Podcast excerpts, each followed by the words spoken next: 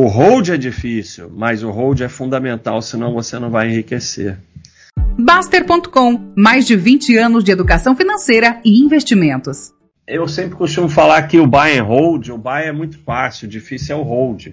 Através dos tempos e dos anos, você vai ter sempre diversas e diversas tentações para vender suas ações, né? Uns vão vender porque já subiu demais, que é a tal da alocação inteligente, que é a coisa mais burra que se pode fazer. Uns vão vender porque vão ficar em pânico nas quedas, vão vender porque analisam demais, e vão vender porque a corretora fala para vender, ou analista, agente autônomo, e o final da história é que vendendo você está sempre diminuindo seu patrimônio e está sustentando o sistema. A gente fica rico comprando e guardando e se aproveitando do tempo. É, nós temos uma coluna aqui de empresas com lucro consistente e uma coluna de empresas sem lucros consistentes. E vocês vão ver que o número de sócios pessoa física das que não têm lucro consistente são muito maiores, né? A Via Varejo 450 mil, a Porto Seguro, que é só Porto agora 99 mil, e RBR quase 300 mil, M Dias 78 mil e assim por diante, né? É, até Gol, né, que é uma empresa que nunca deu lucro, com muito mais sócios do que Ultrapar, por exemplo. Infelizmente, o que a gente vê é isso. Você vê Inter, que é uma confusão, virou ADE, foi parar nos Estados Unidos, você vê 200 mil. Uma droga raia, que é um dos maiores retornos nos últimos 20 anos, só 58 mil é extremamente simples. Tem uma live minha aí, meus três critérios para comprar ações. O primeiro critério é lucro consistente. Como eu já mostrei diversas vezes aquela imagem dos lucros consistentes, vocês têm que ficar onde tem lucro. Onde vocês vão? Onde não tem lucro. E o que é pior, vocês entram em empresas questionáveis, por exemplo, IRBR sempre foi questionável. Por quê? Porque era IPO recente. Então você não tinha como ter uma história de lucro consistente porque era IPO recente. Só que quando fica mais questionável ainda, quando começa a dar prejuízo, desaba, aparece fraude, aí mesmo é que vocês se interessam. Então foi de 27 mil para 290 mil. Então aí fica complicado. Então é essa que eu sempre mostro para vocês, que é a probabilidade das empresas continuarem tendo lucro de acordo com o histórico de lucro delas. Quanto mais anos de lucro, maior a chance de continuar tendo lucro. Então, é por aqui que vocês têm que estar. Aqui já é 1 a 5 anos de lucro, a situação que estava a IRBR, porque era IPO recente. E aqui é prejuízo. Empresas que dão prejuízo, a chance de darem lucro é muito pequena. Empresas boas tendem a continuar boas, empresas ruins tendem a continuar ruins. Tudo que vocês querem é pegar uma ruim que vira boa mas não é isso que enriquece. O que enriquece é pegar a empresa boa que continua boa. É, esse é um, um, estudo muito interessante do livro do Jeremy Siegel, é, os retornos reais das ações dos títulos, né, é, títulos de longo prazo bond e curto prazo bill. Então, é um dólar investido em 1802, né? Em ação virou quase um milhão de dólares. Em títulos é, de longo prazo 1.500 e o curto prazo 278. O ouro foi a 3 dólares e o dólar, obviamente, perdeu o valor por causa da inflação.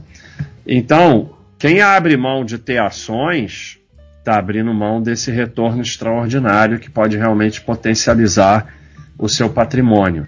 Quem só tem ações não vai conseguir isso, porque vai vender no fundo em pânico. Ouro, que fica todo mundo histérico, no longo prazo, não é nem investimento, é só reserva de valor. E títulos, né, renda fixa, é, mal e porcamente consegue é, mais ou menos acompanhar a inflação. Nos Estados Unidos a inflação é muito menor do que aqui no longo prazo, no momento até está estranho, mas no longo prazo sempre foi menor.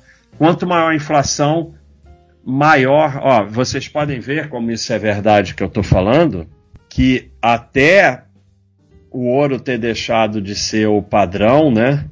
O padrão do dinheiro ser o ouro, né, os países começaram a abandonar mais ou menos por aqui, olha como caminhavam juntos os títulos e as ações.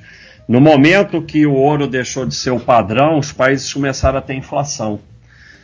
Conforme a inflação, ah, mas os Estados Unidos é 2, 3, 4% ao ano, mas isso vai somando. Quando era padrão ouro, não tinha inflação. Então, conforme foi tendo inflação, as ações foram se afastando mais dos títulos. Ah, então não deveriam ter abandonado o padrão ouro. O problema é que o padrão ouro ele é recessivo.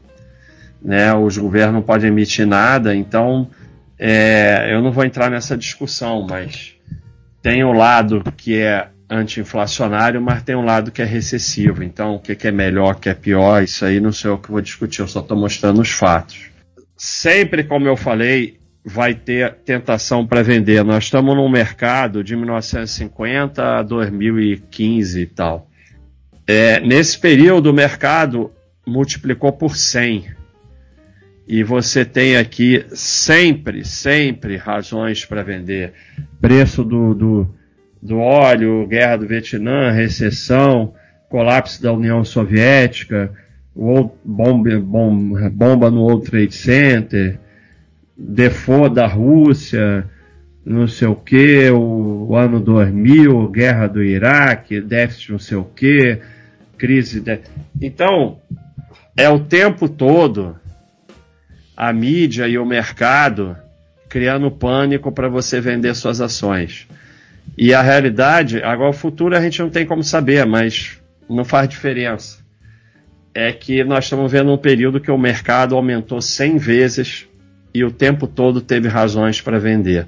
Se você acompanhar notícias, se você acompanhar analista, se você acompanhar corretora, banco, youtuber, você vai vender. Você não vai conseguir hold.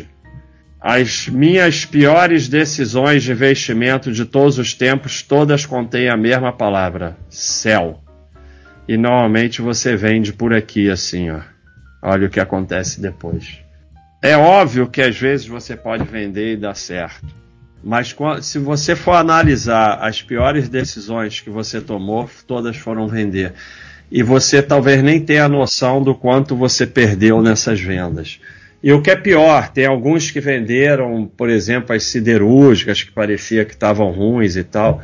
Mas tem gente que vendeu VEG, vendeu droga raia, porque o PL subiu demais, porque já subiu demais, porque não tem para onde subir. A única coisa certa quando você vende patrimônio é que você perde. Se você vai ser um gênio suficiente para recuperar aquela perda, é outra questão, provavelmente não. Na prática, só três coisas importam: diversificar o máximo possível, comprar empresas com histórico mais longo possível de lucro e não vender. Então, você diversifica bastante em ações e em outros investimentos você compra empresas com histórico mais longo de lucro, essas que estão aqui no verde, e você não vende. Ah, mas não vender, eu não vendi, sei lá o que, e faliu. É o que nós vamos mostrar mais à frente. Para você ganhar, você tem que aceitar perder. Se você não aceita perder, você não pode entrar no mercado de renda variável. Não tem jeito. Alguma coisa você vai perder. Mas é melhor você formar um patrimônio que te dê tranquilidade financeira com algumas perdas pelo caminho do que ter um patrimônio muito menor e não perder nada. É, não aceitar nenhum risco é o pior risco que tem, porque tem algum risco. Então você tem que aprender a aceitar perder e aprender a olhar o seu patrimônio como um todo e não cada ativo isoladamente, porque alguns ativos eles vão mal mas o que importa é o seu patrimônio como um todo. E se você não aceita ficar em cielo no momento, você vendeu droga raia, você vendeu VEG. Esse é o grande problema. E o que porventura você vai perder em cielo, porque não sabemos, você pode nem perder, não chega nem perto do que você ganhou em drogas raia em VEG. Não precisa ser exatamente essas, eu só estou usando de exemplo. Porque se você sai de Cielo, uma empresa que inclusive não parou de dar lucro, né? As pessoas saem não é porque dá prejuízo, elas saem porque a cotação caiu. Se você sai de Cielo, você saiu de droga raia, você saiu de VEG. Então, se você não aceita ter esse elo no momento, você não vai ter droga raia, não vai ter VEG. Porque se você é o gênio que sai desse elo e fica, sai da que tem que sair e fica nas que tem que ficar, você não está assistindo essa live, você está bilionário em Mônaco. A única razão absoluta para você vender é fechamento de capital ou algum desses rolos de fusão, não sei o que, que cria um rolo danado. Mas vão dizer, ah, eu tinha loja americana, fez fusão com B2W, eu devia ter vendido. Sim, essa é uma razão que você pode até vender se você quiser. Porque você não quer só sócio aqui. Mas se você não vendeu, também não aconteceu nada. Como não aconteceu nada? Número um aqui, diversificar ao máximo possível. Ah, mas você é o malandrinho que achou que Americanas ia bombar e botou metade do teu patrimônio. Aí não tem nada a ver com Americanas. Se você diversifica, você pode não vender. Porque o prejuízo de uma empresa que vai à falência é apenas o que você tem nela. Se você tem nela um percentual pequenininho do teu patrimônio, não tem problema. Agora, se você não diversifica, você vai vender. Mas você vai vender a VEG ou a droga raia quando ela dá uma queda. Você não vai vender americanas só. Porque seria muito bom é, se você pudesse, eu só vou ter VEG, droga raia, não sei o que, tá bom, mas agora a gente sabe, mas lá atrás a gente não sabia. Então a única forma é você diversificando. Isso aqui é sensacional. O bull market médio durou por 2,7 anos com um retorno acumulativo de 111%. O bear market médio é, durou 9,5 meses, com uma perda acumulativa de 35,5%. Os azuis são bulls e os amarelinhos são bear. Olha como você ganha muito mais nos bulls do que você perde nos bears. Mas se você ficar saindo, você vai sair no fundo e voltar no topo, aí não adianta para nada. Então, se você não aguenta os períodos de queda, você não pode ter ações ou você tem mais ações do que você aguenta. Você tem que ter um percentual de ações na sua carteira que você não venda nesses períodos de queda para você ter o benefício desses períodos de alta. Você ganha muito mais nas, nas altas do que você perde nas quedas, desde que você não fique girando. Na, na alta, você não tem limite porque você ganha.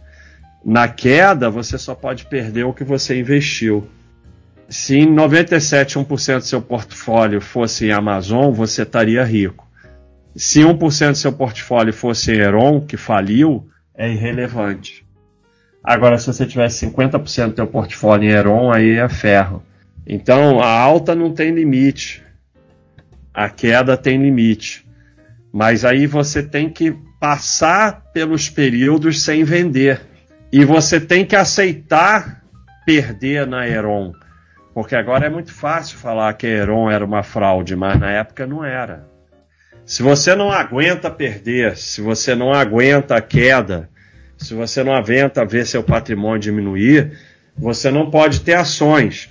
Se você tem 100% em ações, o teu patrimônio cai em média 34% nas quedas e leva 3,3 anos para voltar. Se você já bota 10% em renda fixa, já vem para 31 e tal. Agora vamos para aqui 60, 40. 60 em ações, 40 em renda fixa. Já caiu para 20% só e 2,5 ano. Agora, se você é ao contrário, 40 em ações, 60 em renda fixa, ao invés de cair 34%, já caiu 11% e voltou em 1,2 anos. Então, olha a moto, olha a moto. Quanto menor a sua tolerância para queda do seu patrimônio, maior tem que ser o seu percentual em renda fixa. Estabelece um percentual que você aguenta e mantém. Tem que ver de acordo com a sua tolerância para quedas verdadeira, porque todo mundo diz que tolera. Eu estudei o método, eu sou Cleitonildo, não sei o quê, mas na hora lá, rapaz, o hold é difícil, mas o hold é fundamental, senão você não vai enriquecer. Conforme você fica mais tempo com as suas ações, a volatilidade vai diminuindo e a partir mais ou menos de 15, 20 anos, você não tem mais períodos negativos você só tem períodos positivos. a, a variação, a volatilidade aqui, ó, entre 6,5 e 17 positivo, você não tem mais negativos. Ah, mas você tem ganhos maiores no curto prazo. Sim, óbvio. Mas você tem ferro também. Então, se você consegue guardar suas ações por muito tempo, você sai do, da possibilidade do vermelho. É como vocês operam, e aí é, é o buy and hold de vocês. Então, na alta eu estou confortável com a renda variável, aqui eu estou desconfortável, aqui eu estou confortável de novo, aqui eu estou desconfortável, e aí desabou tudo e agora eu estou confortável com a renda fixa. Então, ou você desenvolve Primeiro, diversifica e só bota em ações o que você aguenta. E cria um sistema como o do Baixa System ou outro seu numa planilha que te manda comprar e você vai lá e compra. Ou não vai ter jeito, você só vai comprar, só vai ter ações no topo e no fundo você vai vender. E o que diz que é espertinho, que faz ao contrário, quando o porteiro está falando de ações, não sei o que, esse é o pior de todos, porque a manada perde X. A manada 2 dos espertinhos que vão contra a manada perde 10X.